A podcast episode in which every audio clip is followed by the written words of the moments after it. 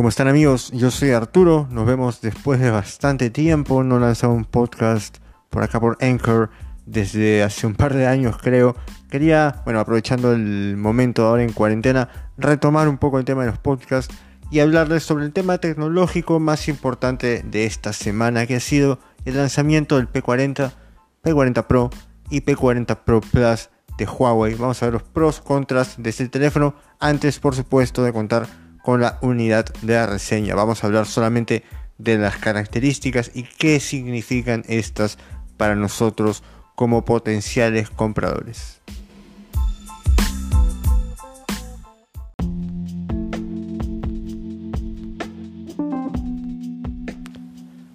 Bueno, Huawei lanzó tres nuevos teléfonos, el P40 Pro, el P40 a secas y el P40 Pro Plus. Ahora, lo que comparten los tres teléfonos es el procesador Kirin 990 de Huawei que fue lanzado el año pasado con el Mate 30 Pro. Huawei, como Apple, lanza su nuevo procesador en la segunda mitad del año, a diferencia de Samsung o de Qualcomm, que lo lanzan usualmente a inicios de este año. Por lo tanto, el nuevo Huawei Kirin 990 es comparable con el Exynos 990 de Samsung que está en el S20 acá en Latinoamérica y también con el Qualcomm Snapdragon 865 que es el que se usa en el S20 en Estados Unidos y también con otros nuevos teléfonos como el Xiaomi Mi 10. Ahora, yo he corrido los benchmarks en Geekbench, que es una herramienta que nos permite probar el rendimiento de los procesadores y la verdad he encontrado resultados muy parecidos entre los tres, tanto el Exynos 990 como el Snapdragon 865 y el Kirin 990. Es decir, vamos a encontrar una diferencia porcentual mínima en performance. La idea es que los tres teléfonos o los tres como grandes competidores van a darnos un rendimiento muy parecido tanto a la hora de lanzar apps como correr múltiples aplicaciones. No van a encontrar ningún problema de rendimiento en un uso típico el procesamiento de fotos, procesamiento de video, todo es prácticamente inmediato en los teléfonos, así que es lo que podemos esperar en gama alta. Ahora, el P40 a secas tiene 128 GB de almacenamiento, mientras que el P40 Pro y el Pro Plus tienen 256 y 8 GB de memoria en el P40 Pro, el P40 y 12 GB en el Pro Plus.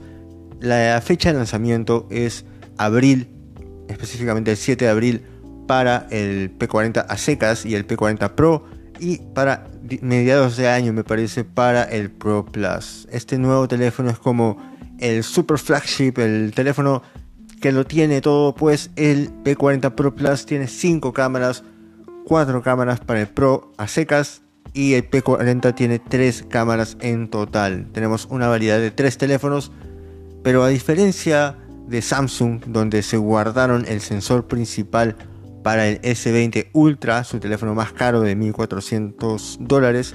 Aquí Huawei ha tenido una muy buena idea y ha colocado el sensor principal que es nuevo de 50 megapíxeles en los tres teléfonos. Así que tenemos un sensor que es capaz de competir cara a cara con el sensor del S20 Ultra en un teléfono que está casi a mitad de precio. El S20 Ultra está a 1400 dólares y el P40 está a 799 euros o bueno 799 dólares.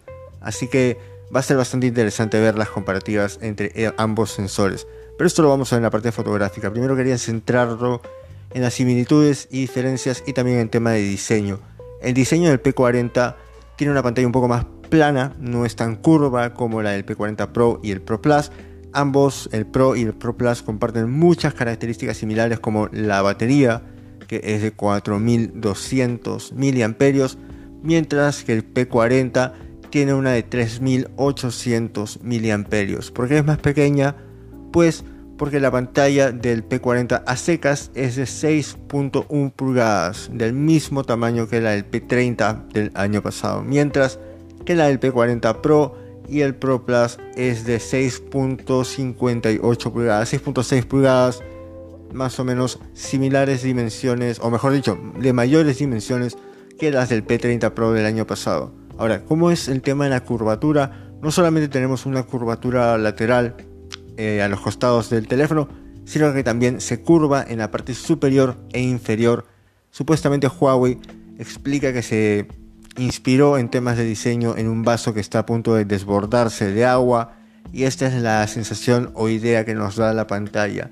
Lamentablemente no tenemos esta curvatura de catarata o waterfall design que tenía el Mate 30 Pro que a mí me encanta, es decir, que la pantalla se chorrea literalmente hacia los costados, pero como punto positivo es que el botón de volumen ha vuelto al P40 comparado con el Mate 30 que carecía de este, así que yo creo que, bueno, he extrañado bastante el botón de volumen usando el Mate 30 Pro.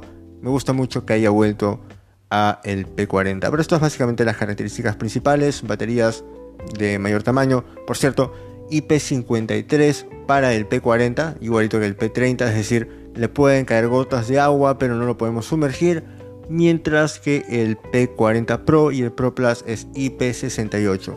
El P40 tiene una carga rápida de 40 watts con cable y sorprendentemente tenemos una carga inalámbrica de 40 watts también con un nuevo cargador que ha lanzado Huawei. Es decir, podemos cargarlo a la misma velocidad de manera inalámbrica como con cable, lo cual es realmente sorprendente. Yo estaba usando un cargador de 27 watts con el Mate 30 Pro y carga increíblemente rápido para hacerlo de manera inalámbrica. Ahora no quiero ver, me interesa mucho ver cómo es esto de 40 watts porque básicamente nos permitiría cargar el teléfono a la misma velocidad que con el cable. Así que estas son las características principales de los teléfonos en temas de diseño, performance, etc. Ahora vamos a hablar un poco sobre el tema de Google.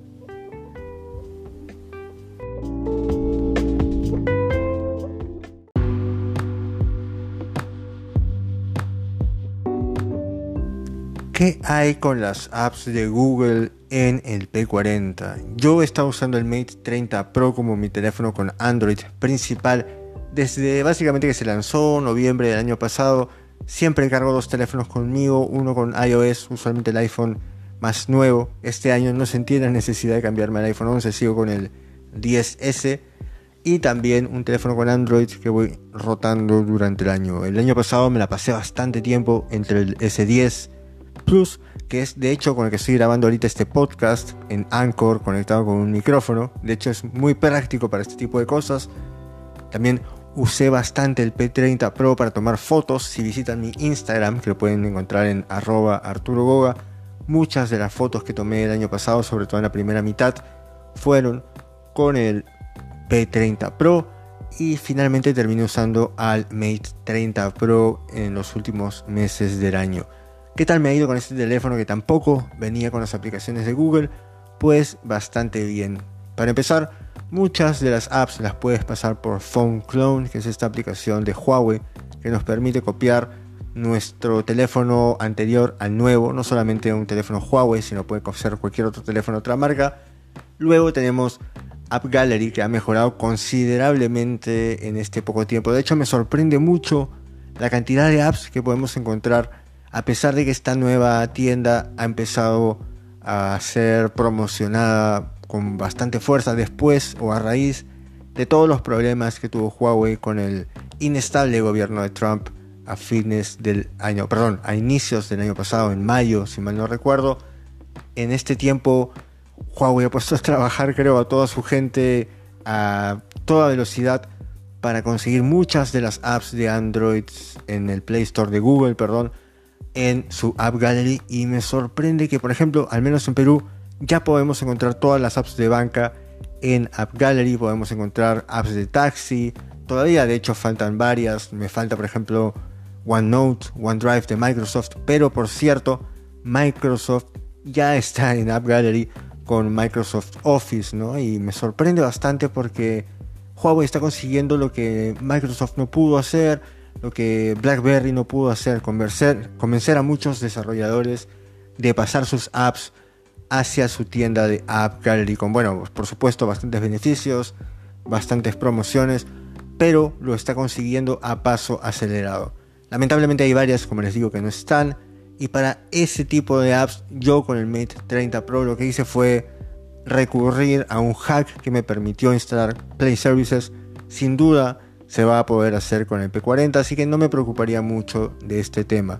Eso sí, es un paso más que en realidad no deberíamos hacer, pero lamentablemente es culpa, por supuesto, de toda esta inestabilidad, de toda esta pataleta que Trump empezó a hacer el año pasado, que en esencia no debería habernos perjudicado a nosotros que estamos en Perú o en Latinoamérica, pero ah, no sé, o sea, Google tuvo que acatar, más parecería un gobierno dictatorial por parte de Estados Unidos que sucedan este tipo de cosas, ¿no? Uno no lo esperaría de un gobierno democrático, sino que lamentablemente esta orden de emergencia ejecutiva que impuso Trump, a pesar de no tener pruebas, hizo que las relaciones entre Google y Huawei sufrieran de alguna manera. Ahora, eh, el proceso no es complicado, es un poco largo, les va a tomar unos 10-15 minutos, al menos con mi experiencia del Mate 30 Pro, y necesitan definitivamente tener ciertos conocimientos de uso y de computadora. Así que es un paso, no es que sea difícil, pero es algo que tienen que seguir paso a paso. Yo lo he hecho ya incontables veces con varios Mate 30 Pro que me, preguntaban para poder instalar las apps de Google. No es difícil, pero sí tienen que seguir el proceso paso a paso y sin duda va a salir algo parecido para el P40 Pro y el P40, pero es algo que tengan que tener en cuenta y es algo que por supuesto no van a encontrar en ningún otro teléfono de otro fabricante que no tiene estos problemas con el gobierno de Trump. Así que si de verdad les interesa mucho el tema de la fotografía, el tema de la cámara que está impresionante, yo personalmente sí creo que me voy a tomar el trabajo de hacer todo el proceso de instalar Play Services porque todavía, a pesar de que el App Gallery está ya disponible y está avanzando a pasos agigantados, todavía hay muchas apps de las cuales dependemos que no están en App Gallery y que no podemos a veces pasar por Phone Clone. Así que eh, depende de su nivel de entusiasmo y su nivel de conocimientos para que puedan considerar ese teléfono. Yo, como experiencia propia, como heavy user, puedo decirles que el Mate 30 Pro me ha funcionado igual que cualquier otro teléfono con Android. No he tenido ningún problema, salvo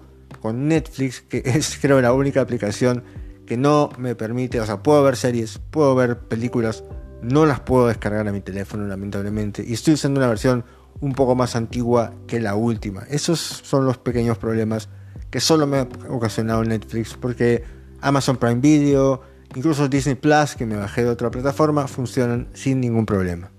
Pero tengan esto en cuenta si están pensando comprar al P40 porque no van a venir con apps de Google, si las vamos a poder instalar eh, eventualmente, pero es un paso más.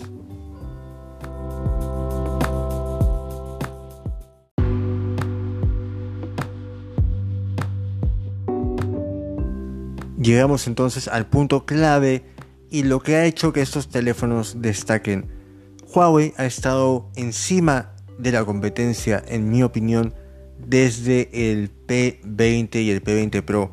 Recuerden que el P20 y P20 Pro fueron los teléfonos en inaugurar esto del tema del modo nocturno, night mode, mucho antes que Apple, mucho antes que Google Huawei implementó el Night Mode, esta posibilidad de tomar fotos por 4 a 7 segundos sin necesidad de un trípode con el P20 y P20 Pro y fue realmente una revolución fotográfica.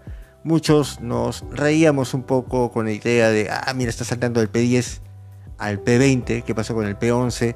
Y Huawei lo justificaba porque decía que había un salto bastante grande en temas de calidad fotográfica y a la hora de probar el teléfono, la verdad es que creo que muchos quedamos realmente impresionados. Todavía recuerdo, ese evento fue en París. Fuimos a la Catedral de Notre, Dame en el 2018 y probar el modo nocturno en la iglesia, en la catedral, ver la calidad de fotos que uno podía conseguir con un teléfono y que era imposible incluso conseguir con una cámara porque para una cámara necesitamos un trípode para dejar la cámara quieta por buena cantidad de segundos.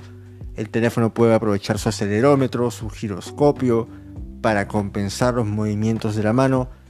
Esta fue el verdadero inicio de la fotografía computacional. Sí habíamos tenido antes ya el tema de reconocimiento de escenas, etcétera, con el, por ejemplo, Mate 10, pero aquí fue realmente un salto muy importante en temas de fotografía con el P20 y P20 Pro. Ahora el P30 Pro también fue un salto muy grande en temas fotográficos. No solamente se mejoró el tema de nocturno, el night mode, sino que también uno trajeron el lente gran angular al P30 dándonos mayor versatilidad fotográfica y también pusieron a este lente telescópico o al periscópico que fue también uno de los primeros teléfonos junto con otro de Oppo en tener esta alternativa. A mí me sirvió mucho, recuerdo haber ido a California a cubrir un evento de Shell de carreras en la pista de Sonoma. No había llevado conmigo un lente teleobjetivo de bastante distancia como para poder capturar la pista de carreras desde el estrado. Así que saqué mi P30 Pro, puse el modo 10X y gracias a eso obtuve unas escenas y footage que no hubiera podido conseguir con ningún otro teléfono. Estos dos teléfonos han sido muy revolucionarios en temas fotográficos, así que el P40 tiene que hacer un gran trabajo para poder estar a la altura, para poder justificar, digamos, su nombre de P40 de este nuevo salto. Así que en parte habría que ver si lo ha conseguido una vez que logre probarlo, pero por especificaciones podemos ver cosas muy interesantes. De verdad, hasta ahorita me parece impresionante el salto que estamos viendo, incluso sobre el Mate 30 Pro, que ya de por sí era un teléfono fotográfico muy interesante. El P40, P40 Pro y el P40 Pro Plus tienen los tres un nuevo sensor de 50 megapíxeles que es bueno, una buena cantidad de megapíxeles. Hacen el tema del pixel binning, es decir, combinan 4 píxeles en uno para darnos unas fotos de 12.5 megapíxeles en total. Este proceso se hace ya desde hace bastante tiempo con estos sensores, como el de Samsung que tiene 108 y nos devuelve fotos de 12 megapíxeles porque combinan 9 en uno para conseguir mayor luminosidad. El problema es que a veces si te vas por demasiados megapíxeles, luego el tamaño del sensor también se sacrifica porque tienes que repartir la luminosidad en más megapíxeles. La idea es buscar un balance entre ambos, pero lo que siempre digo que se fijen, aparte de la cantidad de megapíxeles que ahora se importa después de mucho tiempo, ya que se combinan en uno solo que es más luminoso y más detallado, es el tamaño del sensor. Samsung nos sorprendió a todos con el sensor de 1 sobre 1.3 pulgadas que está en el S20 Ultra nada más. En el S20 y S20 Plus no tenemos un sensor de este tamaño, es de 1 sobre 1.7. Pero Huawei ha vuelto a contraatacar con un sensor que es incluso más grande, que es 1 sobre 1.28 pulgadas. Es decir, ligeramente más grande pero tener menos megapíxeles significa que la luminosidad de este sensor más grande se tiene que repartir en menos megapíxeles y en teoría deberíamos obtener fotos de al menos la misma calidad del S20 Ultra. Pero repito, este sensor está en el P40 a secas, es decir, el teléfono de 799 euros. El teléfono ya cuenta con este sensor, así que de golpe el sensor que tenemos en el P40 supera con creces al del S20 y el S20 Plus y es comparable al del S20 Ultra. Esto es una jugada muy importante y a mí me hubiera gustado ver que Samsung hiciera lo mismo con el sensor de 108 megapíxeles y lo estandarizara en los tres teléfonos que lanzó en lugar de solamente reservarlo para su teléfono de 1400 dólares o 1400 euros. Ahora, el P40 lo acompaña con un sensor ultra wide que es igual al del P30 Pro del año pasado y un telefoto 3X que es parecido al del Mate 30 Pro. Es decir, incluso el P40 a secas ya tenemos tres lentes, tres rangos focales diferentes que nos dan bastante versatilidad. Nuevamente lo ponen a la altura del S20, S20, S20 Plus, pero con un sensor principal de mejor calidad. El P40 Pro trae también este sensor de 50 megapíxeles y de gran tamaño, pero lo combina con el ultra wide del Mate 30 Pro, que fue la gran novedad de este teléfono. No solamente teníamos ese sensor principal de gran tamaño, sino que tenemos un sensor ultra wide también de gran tamaño, de 1 sobre 1.5 pulgadas. ¿Esto significa? Que las fotos nocturnas y en mayores condiciones de luminosidad, en condiciones más variadas, con el lente ultra wide iban a ser de mejor calidad que las que podemos obtener con el iPhone 11, que las que podemos obtener con el P30, que las que podemos obtener con el S20, porque el sensor es mucho más grande, capta más luz. Si se dan cuenta y si han tenido la oportunidad de probar el ultra gran angular de otros teléfonos de noche, van a notar que hay una gran diferencia entre el sensor principal y el sensor ultra gran angular porque la calidad no es la misma. Este gran angular que debutó en el Mate 30 y que ahora está en el P40 Pro no digamos reduce la calidad de la misma manera Así que es mucho más útil en diferentes condiciones. Y además, en el P40 Pro tenemos también el lente telescópico 5X muy parecido al del P30 del año pasado, solo que esta vez es 40% más luminoso según nos cuenta Huawei y además tiene estabilización óptica, así que va a ser interesante ver. Y finalmente tenemos al P40 Pro Plus, el teléfono más caro que va a salir a mitades de año, que tiene estos tres sensores, el ultra wide de gran tamaño como el Mate 30, el sensor de 50 megapíxeles que es el sensor principal, tiene también un telefoto 3X que está en el P40 y aparte mete un sensor telescópico 10X óptico, es decir, es 10X real, lo cual nos debería dar fotos realmente impresionantes cuando hagamos zoom. Ahora, los tres teléfonos son muy interesantes fotográficamente. Nuevamente, el sensor de mayor tamaño nos da por fotos que se comparan ya quizás con una DSLR, con una cámara de verdad, porque el sensor en tamaño es mucho más grande, casi o hasta más del doble del, del, que tenemos en el iPhone 11, así que incluso podemos conseguir un desenfoque real con estos sensores de, que están en el S20, que están en el P40, que están en los nuevos teléfonos de Xiaomi, el Mi 10. La diferencia nuevamente es que este sensor de Huawei también utiliza un nuevo arreglo de píxeles de colores que usa el rojo, amarillo, amarillo y azul en lugar del RGB o rojo, verde y azul. Mete dos píxeles amarillos y esto lo que le permite es conseguir mejor capacidad de captar luz donde no hay luz, es decir, en momentos oscuros y nocturnos. Así que podemos esperar un performance superior de fotos nocturnas con esta cámara de Huawei en el P40 en todos los teléfonos. Ahora, es un salto tan grande como lo fue el P20 con el modo nocturno o el P30 con el tema del zoom y todas las mejoras en inteligencia artificial.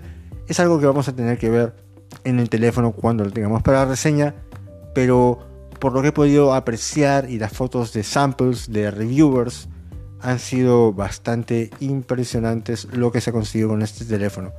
También estuve viendo algunos samples de video donde Huawei también ha metido algunas mejoras, pero en video yo creo que todavía eh, Apple, sobre todo con los iPhones, sigue teniendo una gran ventaja sobre cualquier teléfono con Android. me acaba de escuchar eh, OK Google creo en algún momento, pero bueno, entonces esta es la idea, ¿no? Hay un montón de mejoras fotográficas, en video también vemos mejoras en video, incluso tenemos el tema del zoom de audio para poder aislar sonidos cuando hacemos zoom en video, tenemos el super zoom. Wow, me siguen. Tengo demasiados dispositivos de Google Home por acá. Bueno, el asunto es que tenemos también el ultra slow motion del Mate 30 Pro Así que son unas grandes mejoras que podemos encontrar en temas de cámara y que de verdad me han puesto, me han emocionado bastante. No esperaba ver tantas mejoras en el P40 Pro comparados con el Mate 30 Pro. A estas alturas yo diría, no te compres un Mate 30 Pro, cómprate el P40 Pro porque la experiencia en cámara con este nuevo sensor principal que reemplaza ante 40 megapíxeles que había estado usando Huawei ya en, dos generaciones, en una generación, eh, realmente vale la pena esperar a este nuevo sensor que vamos a encontrar incluso en el P40 de 799 dólares.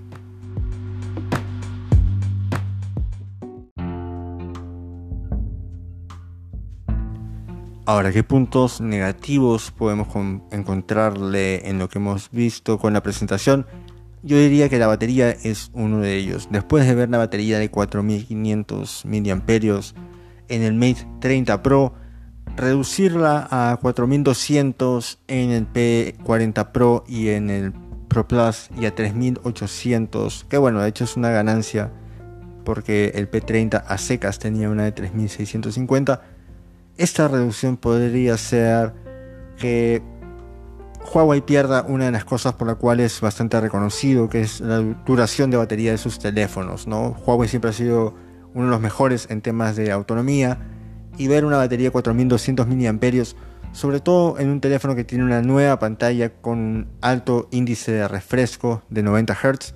Esto, por cierto, nos va a dar mayor fluidez en la interfaz es algo preocupante. Por suerte podemos deshabilitarlo o activarlo a gusto, como ocurre en el S20, pero justamente viendo el performance o la caída en autonomía que tuve en el S20 Ultra a la hora de activar 120 Hz, es algo que me preocupa, la verdad. Ojalá que la pantalla sea uno bastante ahorradora en este sentido y que el manejo o administración de energía sea lo bastante bueno como para que el teléfono dure un poco más. Aún así, es el único punto, creo yo, donde Huawei no ha hecho ninguna mejora frente al P30 en temas de batería. Me hubiera encantado ver una batería de 4500 mAh, pero teniendo en cuenta que una de las cosas que estaban enfatizando en el keynote era el tema que el peso se mantenía entre 209 y 229 gramos, entiendo por qué no han querido aumentar, digamos, el tema de la batería en general. Bueno amigos, estas son entonces las primeras impresiones del teléfono que aún no he tenido la oportunidad de probar. Estamos hablando de impresiones solamente en papel de las características del teléfono. Igual quería mencionarlas porque definitivamente es uno de los teléfonos que apunta a estar entre los mejores del año, como todos los años, junto con el S20, junto con el posible iPhone 12 y potencialmente también el Xiaomi Mi 10 que se ve interesantísimo porque tenemos al sensor de Samsung de 108 megapíxeles en un teléfono que está a 799 dólares. Así que estas son las características e información del teléfono. Ahora vamos a pasar a una pregunta que me dejaron hace poco en Anchor. No se olviden que si siguen al podcast en Anchor pueden dejarme preguntas y yo las voy a responder en futuros episodios porque sí, bueno, ahora en épocas de cuarentena y a futuro planeo sacar más episodios regularmente, así que vamos a la pregunta. hola amigo, ¿cómo estás? Muy buenas tardes. Estaba escuchando, eh, vi un tutorial tuyo en YouTube y estaba escuchando tus podcasts y quería hacerte una pregunta. Lo que pasa es que yo tengo una amiga que quiere también meterse en este mundo del podcast y lo que quiero saber es si hay alguna manera de monetizar este tipo de, actividad y cómo, cómo es el proceso o cómo se hace para poder lograrlo. Si es que hay cómo y si no, bueno, espero tu respuesta y que tengas buena tarde. Muchas gracias. Bueno, Javier, muchas gracias por tu pregunta. Eh, me la dejaste creo el 22 de marzo. Disculpa la tardanza en responderla, pero recién estoy tomando esto de los podcasts. No se olviden, si tienen alguna otra consulta sobre cualquier tema tecnológico, vamos a tratar de hacer un segmento para poder responderlas. Respecto a tu pregunta, sí se puede monetizar. De hecho, si usas Anchor, que es esta aplicación con la que estoy grabando y distribuyendo mi podcast a múltiples plataformas, han metido un segmento de monetización. Básicamente lo que haces es generar un mensaje pregrabado con ellos primero para poder ver qué tanta afluencia de público tienes y luego lo que van a hacer es poner tu podcast como una alternativa a posibles compradores y conectarse entre ellos. ¿no? Ellos por supuesto se van a quedar con un porcentaje de las ganancias por, como intermediarios, pero te simplifica bastante todo el proceso de monetización de podcast. Tu otra alternativa es dependiendo de tu nicho, buscar y contactar a personas interesadas, dejar tu correo de contacto en la descripción y por supuesto yo siempre soy de la idea de no empezar ese tipo de cosas con la idea de, monetizarlo, ¿no? Es más que nada una especie de herramienta adicional dentro de todo que te puede servir para eh, darte a conocer mejor, ayudarte a compartir tus conocimientos con otras personas, este tipo de cosas. Si lo quieres monetizar, primero por supuesto tienes que generar cierta cantidad de audiencia. Por suerte Spotify, por suerte Anchor, todas te dan la cantidad de reproducciones para tener una idea de cuál es tu público. Y luego, basándote con estas informaciones, esta data, puedes buscar tú mismo un sponsorship, una persona que desee sponsorear, por así decirlo, el podcast y futuros episodios. ¿no? Es una buena manera de rentabilizar esto, pero como siempre digo, la idea no es tratar quizás de entrar con la mentalidad de tengo que hacer esto, esto, esto para poder generar dinero, sino entrar con la idea de querer compartir información, de querer eh, tratar de aportar algo de nuevo a este mundo. No, se trata solamente de generar eh, dinero. Pero sí, esas son las maneras. Yo empezaría probando con Anchor, grabando el mensaje de sponsor. Así que creo que lo voy a probar yo mismo también para el siguiente episodio ya que había dejado esta plataforma por dos años, ha madurado bastante, ha mejorado bastante, así que ahora sí puedes monetizarlo directamente desde la aplicación. Y luego, por supuesto, genérate un correo que sea de contacto para que las empresas puedan contactarse contigo, muéstrales tus estadísticas y queden en un precio razonable. Así que esos serían mis consejos para ese tema. Nuevamente, gracias Javier por tu pregunta. Y les digo nuevamente que se metan a la plataforma de Encore, bájense la app a sus teléfonos y van a poder grabarme ustedes un mensaje de voz con preguntas y yo las voy a poder responder. Si tienen otras preguntas, por supuesto, y no quieren grabarse por algún motivo, déjenmelas por Twitter. Eh, mi username es arroba Arturo Goga. Las vamos a resolver en el siguiente episodio.